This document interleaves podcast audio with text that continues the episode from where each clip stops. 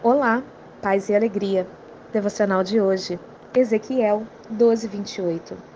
Pois diga a eles: Assim diz o soberano, o Senhor: Nenhuma de minhas palavras sofrerá mais demora. Tudo o que eu disser se cumprirá. Palavra do soberano, o Senhor. Ezequiel 12, 28. Você já se questionou sobre algo que lhe foi prometido e que estava demorando demais para acontecer? Ou talvez teve dúvidas em relação às palavras reveladas que chegaram até você? Aconselho a leitura do capítulo 12 inteiro. O povo estava passando por uma fase de grande incredulidade e rebeldia. Mas antes de concluir essa introdução, façamos uma pequena pausa para esclarecer que Deus é o soberano. Então, use quem quer, como e quando quer.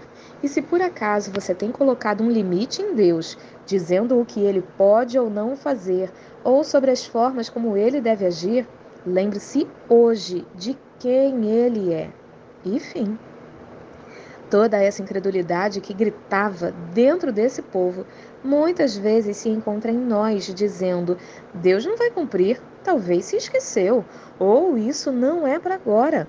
O problema é que esquecemos de quem está falando e nos apegamos às circunstâncias dessa vida. No texto de hoje, Deus revela não somente a sua soberania e governo sobre todas as coisas, mas também nos aponta para a sua fidelidade.